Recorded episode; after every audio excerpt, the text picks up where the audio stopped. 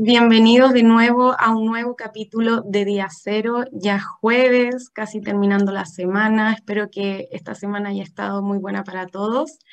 Y eh, les quiero contar un poco del capítulo que vamos a tener hoy día. Eh, tenemos un capítulo centrado en los desafíos de la educación del siglo XXI.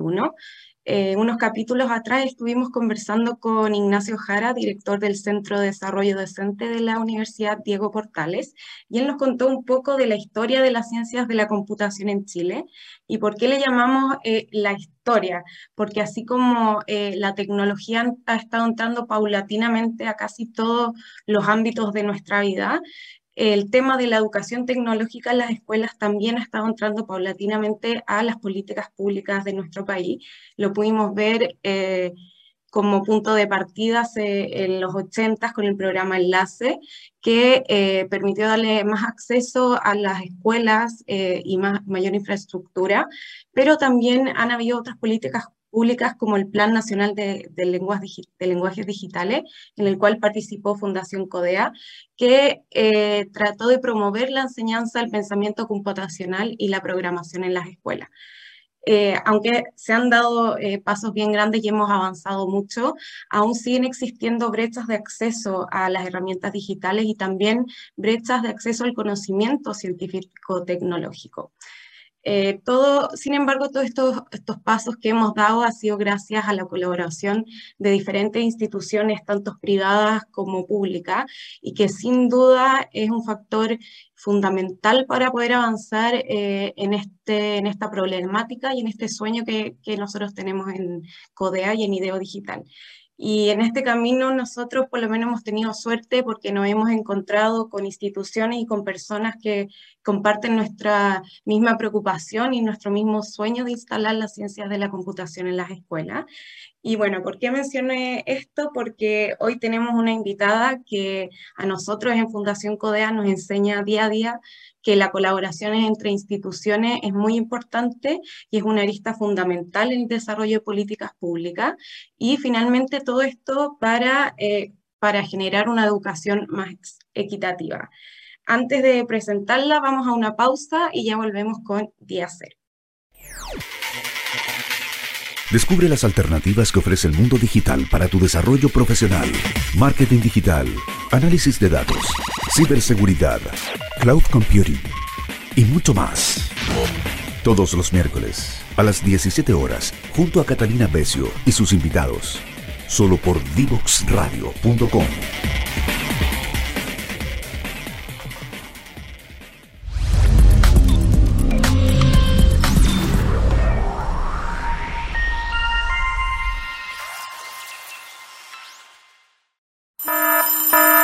Ya comienza un nuevo programa en divoxradio.com. Ya estamos de vuelta aquí en día, en día Cero y quiero presentarles a nuestra entrevistada del día de hoy. Ella es Alejandra Garcés, estudió Historia en la Universidad Católica de Chile, también tiene un posgrado en Gestión Cultural en la Universidad de Chile y un diploma en Derechos Indígenas y Legislación por la misma universidad. Se unió a BHP en 2006 y en 2018 comenzó a dirigir el programa Chile de BHP Foundation, uno de cuyos ejes es el trabajo por la equidad en diversos ámbitos, desde la educación a los temas de género.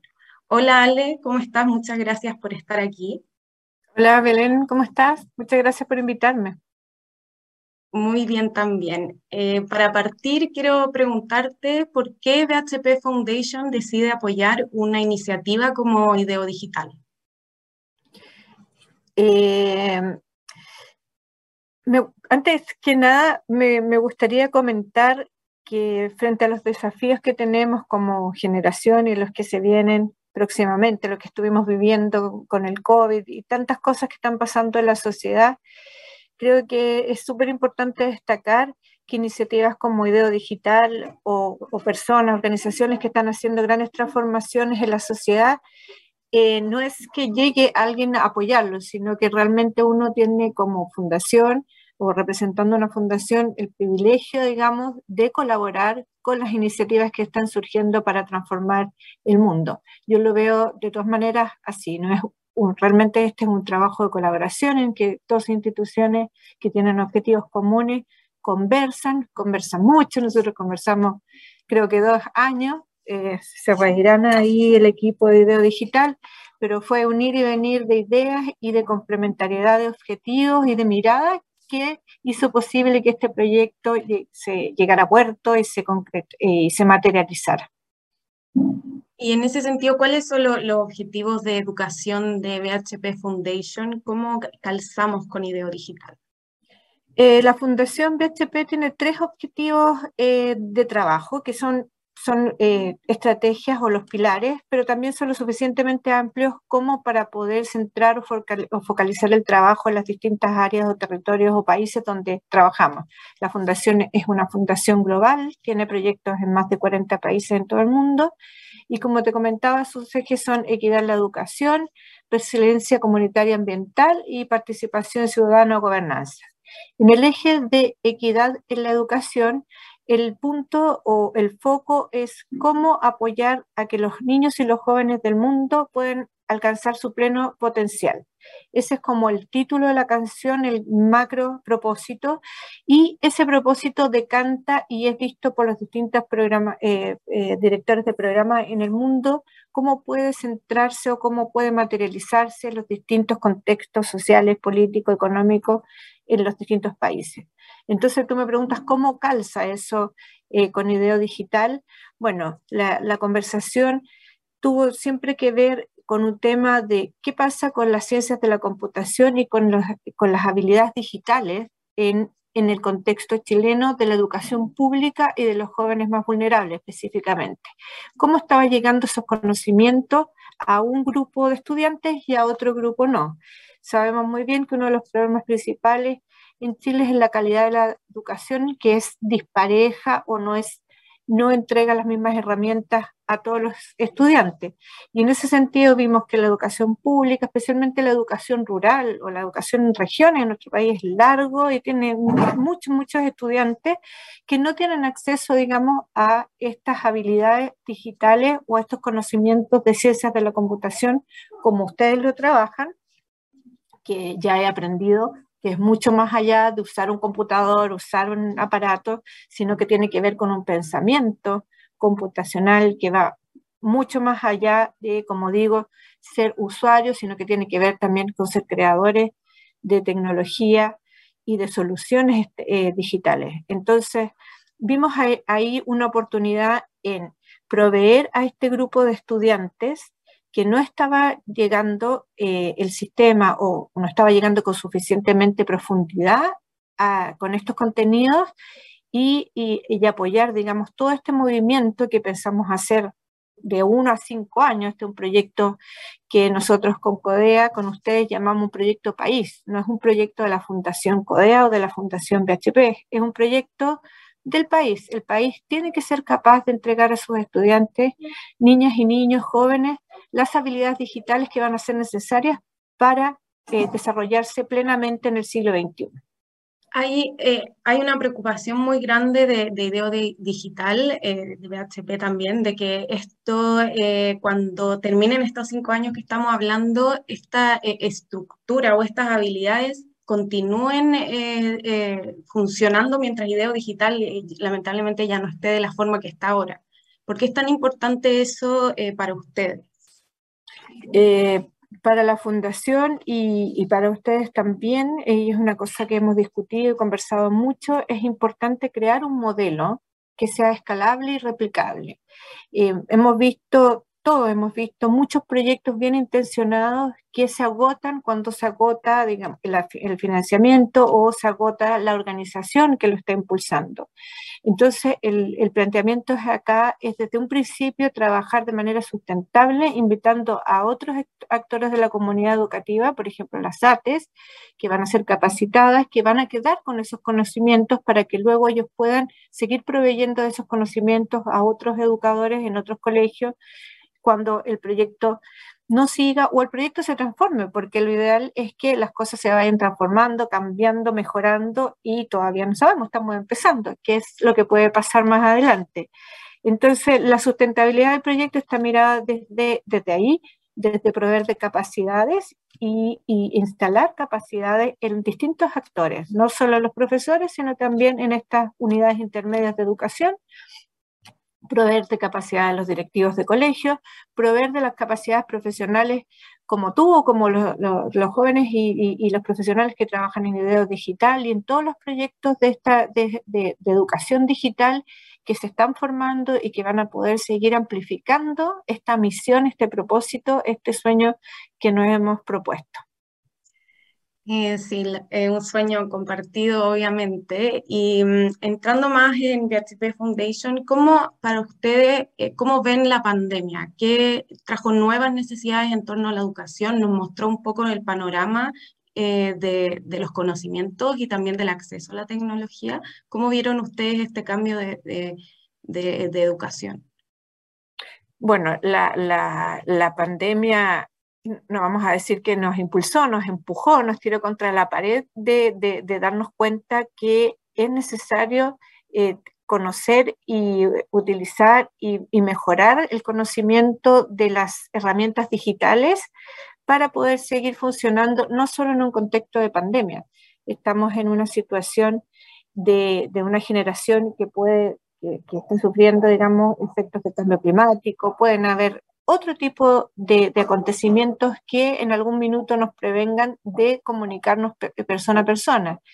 Ya lo estamos viendo con la guerra y otra y, otros, pero no, no solamente en el sentido negativo, sino también en el sentido de poder complementar las actividades en educación, en capacitación, en formación, holísticamente como personas, utilizando estas herramientas que, pueden proveer de muchas otras posibilidades, ¿no? Podemos aprender varias cosas al mismo tiempo, podemos aprender a nuestro propio ritmo, por ejemplo, sin estar siguiendo, digamos, el ritmo de todo un curso para los estudiantes o para cualquiera que quiera aprender algo que puede, eh, que nos enseña otras lógicas de pensamiento que nos, también nos, nos puede ayudar a, colaborar, de distintas maneras y creo que la pandemia nos empujó de buena manera, digamos, a eso, a colaborar de como se pueda, como se, con las condiciones que, que, fueron posibles. De hecho, el diseño de este proyecto eh, lo hicimos con el equipo de CODEA. Eh, nos vimos una vez y después tuvimos que hacer todas las reuniones online.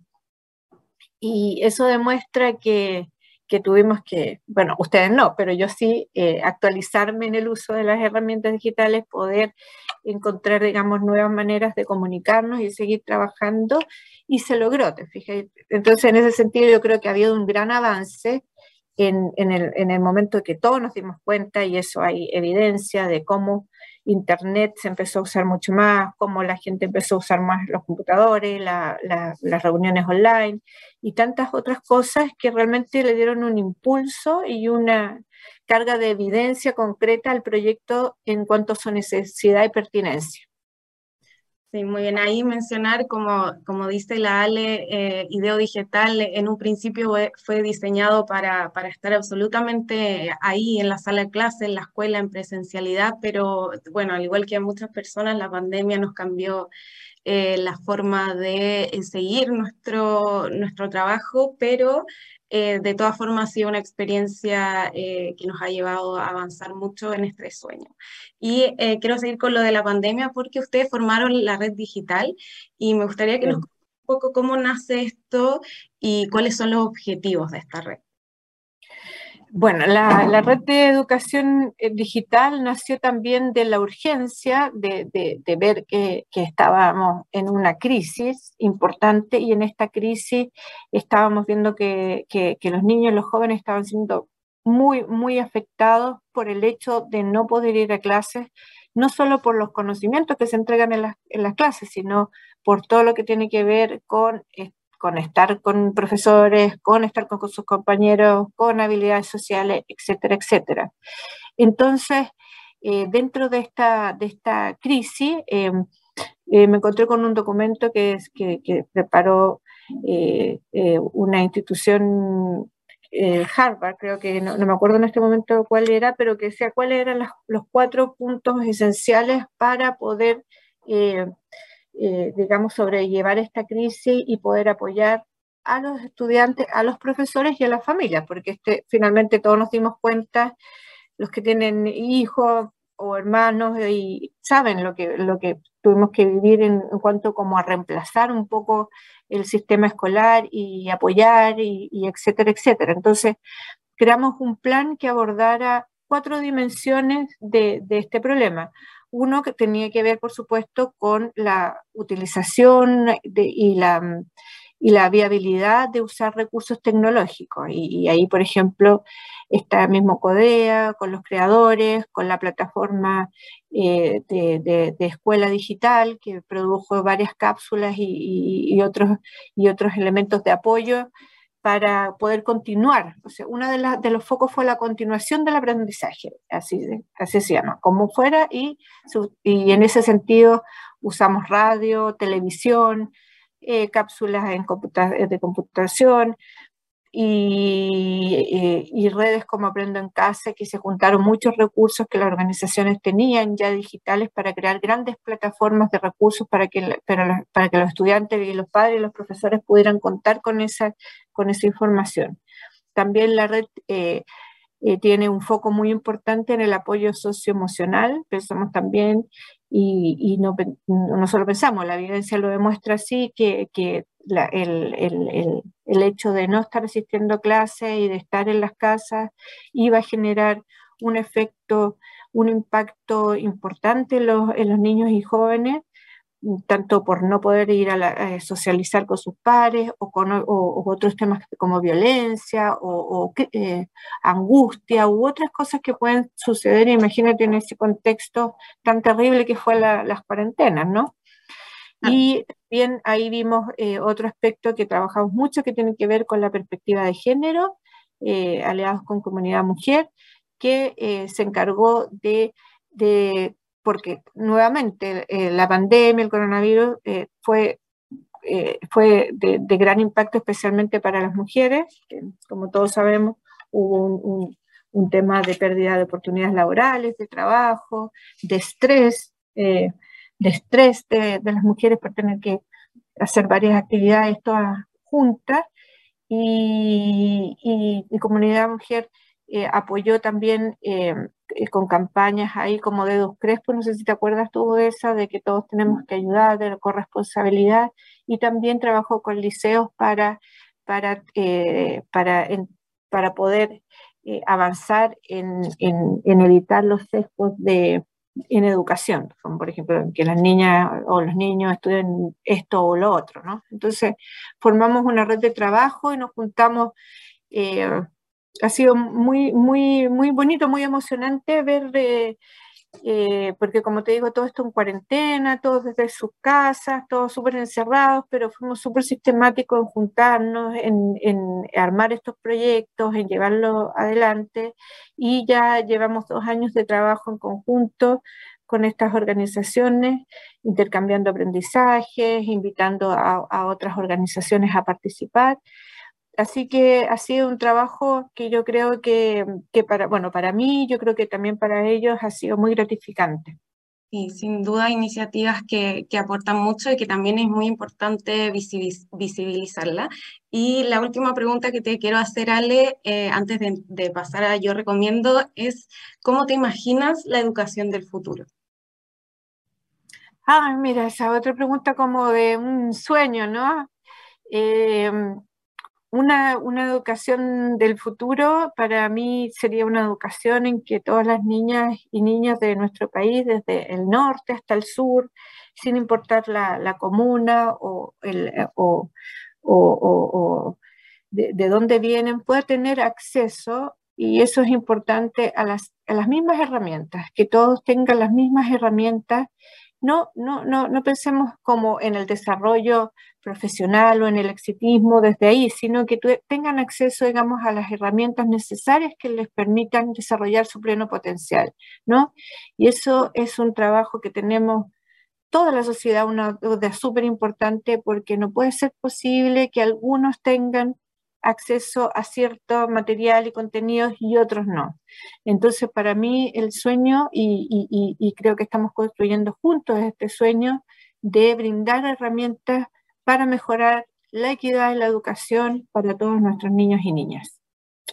Muchas gracias Ale por esta conversación y ahora quiero pasar a nuestra sección Yo recomiendo, eh, así que te dejo la palabra para que nos, nos des tu recomendación. Sí, mira, eh, les quiero recomendar un libro de Flavia eh, Costa que se llama Tecnoceno. Tecnoceno. Lo pueden comprar en Amazon, en Kindle está también. Y, es súper interesante porque, como el nombre lo indica, es como cambia de antropoceno a tecnoceno y dándole un, bueno, se, sitúa en todos los cambios que estamos viendo, el cambio climático, el impacto de la biodiversidad, digamos, todos los problemas que tenemos como sociedad y que sabemos que empezaron por el, por el efecto y el impacto del hombre en la sociedad, pero ahora también incorpora el, el componente de la técnica, de la tecnología y cómo ella está siendo, digamos, un, un, también un, un, reactor de cambios, impactos. Incluso habla que, que la pandemia fue un, una consecuencia de estos sistemas complejos que vamos creando como por la humanidad, que incluyen tecnología, formas de vida, compra, venta, etcétera, manejo de la información y, y muchísimas cosas. Entonces, habla mucho ahí del tema que estamos eh, abordando desde Ideo Digital, desde de la digitalización y, y cómo de la inteligencia artificial, el, ya el temido tema de una inteligencia artificial que nos domine, pero también habla de las soluciones, ¿no? Y también hemos conversado de eso, que, qué es lo que se puede hacer, proteger los derechos eh, digitales, la huella digital, em, eh, crear una tecnología que sea diversa, que sea inclusiva y también trabajar con una inteligencia eh, artificial que incorpore distintas visiones para que no sea como este Big, Brother que va a dominarnos a todos porque realmente tiene una sola sesgo y una mentalidad y una forma de ver las cosas. Entonces, también la tecnología puede ser diversa, inclusiva, participativa y ahí está el trabajo de todos, de estar atentos y estar participando en ese proceso. Perfecto. Gracias, Ale. Creo que tenemos aquí una lectura obligada, o por lo menos yo. bien entretenida, bien entretenida, sí. Eh, Ale, te quiero dar las gracias por estar hoy día con nosotros, por, por siempre estar ahí con nosotros apoyándonos en todo. Así que muchas gracias. Gracias a ti, Belén, y felicitaciones por esta iniciativa. Me parece estupenda la idea de la radio y, de estar difundiendo siempre, siempre, siempre como eh, estos contenidos. Así que muchas gracias a ustedes. Bueno, a todos ustedes que nos están escuchando, ya vamos cerrando el programa y los quiero dejar invitadísimos a seguir las redes sociales de Ideo Digital y obviamente también todas las redes sociales de radiodivox.com. También pueden escuchar nuestro podcast y todo lo que ustedes necesiten en, en divoxradio.com. Muchas gracias y nos vemos el próximo jueves.